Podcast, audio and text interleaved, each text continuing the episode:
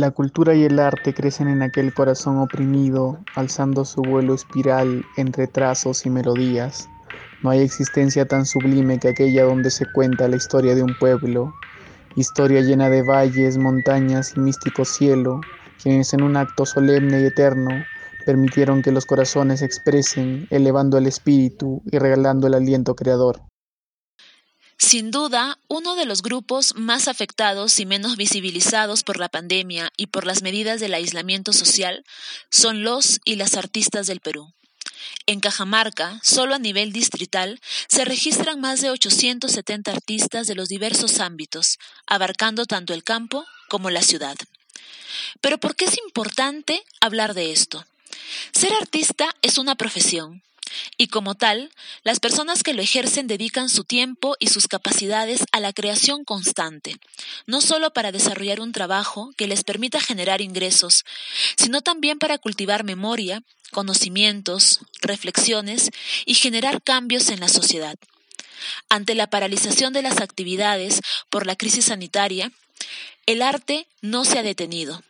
Aún en el aislamiento social, el arte nos sigue acercando, nos sigue conectando y es necesario hablar de ello. Esto es Podcast Hayaya y el capítulo de hoy se titula Artistas de la Pandemia, Voces de Cajamarca.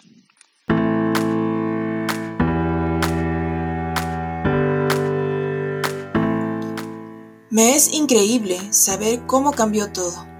Hoy en día, como artista plástico y aficionada a las artes escénicas, estoy investigando y trabajando con nuevos materiales. Y con respecto al teatro, ahora me estoy dedicando a la parte teórica, puesto que los teatros serán los últimos en reabrir sus puertas. Se sabe que cuando regresemos a la normalidad, ya nada será igual. Soy Gloria Blanco, artista plástico y de artes escénicas de Cajamarca.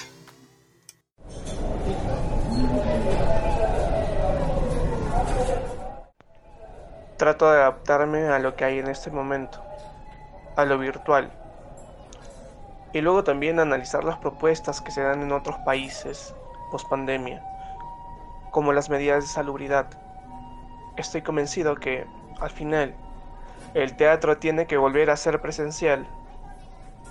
Soy Pierre Medina, actor y director cajamarquino.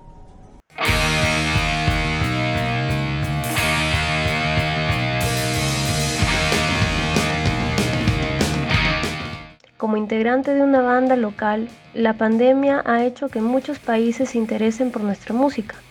Hemos tenido entrevistas de manera virtual con Costa Rica, Inglaterra. Hemos sonado en radios de Francia, Inglaterra, en Estados Unidos, en Honduras, Costa Rica y en Brasil. A raíz de la pandemia nos hemos visto beneficiadas gracias a la importancia que se le viene dando a las videollamadas y videoconferencias. Este tipo de interactividad ha generado que tengamos apertura en más países, que quizá sin la pandemia no se hubiese logrado.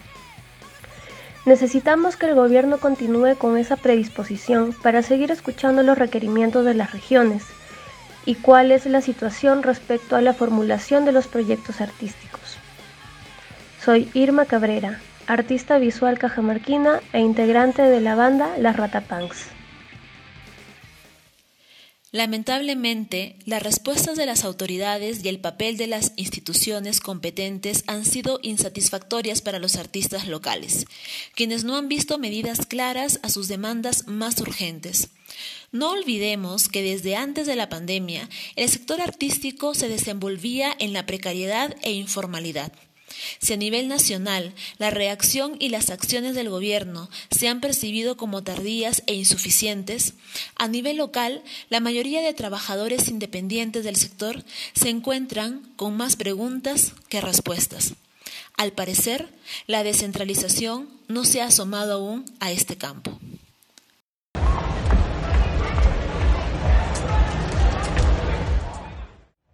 Existe un plan de reactivación económica elaborado por los propios artistas cajamarquinos, para lo cual es necesario abrir espacios de diálogo con los diferentes niveles de gobierno. Es necesaria la voluntad política para poder hacer realidad estas propuestas. Necesitamos gobiernos locales y regionales comprometidos con el sector artístico, entendiéndose el arte no solo como una forma de expresarse, sino también como una forma de vida, económicamente hablando. Soy Spencer Herrera, músico y director de Calpa Cultural. La pandemia ha hecho visible una crisis de la que nadie hablaba. Ha destapado con rudeza y severidad la situación de quienes crean, difunden, comparten y salvaguardan las diversas manifestaciones artísticas que nos identifican. Pero la pandemia ha traído más nos muestra las diversas posibilidades y oportunidades que tiene el arte en este nuevo contexto. Y el primer paso es reconocer su importancia como instrumento de cambio. Es reconocer la importancia de quienes lo ejercen, brindándoles las condiciones óptimas para ello. Es reconocer la importancia de su acceso y disfrute para todos y para todas.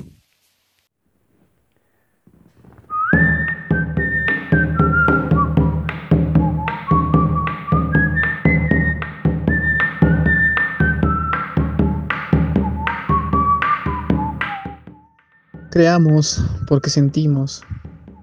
Sentimos el llamado de aquellos pueblos que en un mundo desconocido lucharon por trascender y que vieron en el vasto firmamento una razón para dejar su legado a las nuevas generaciones, que ahora se refleja en nuestra existencia.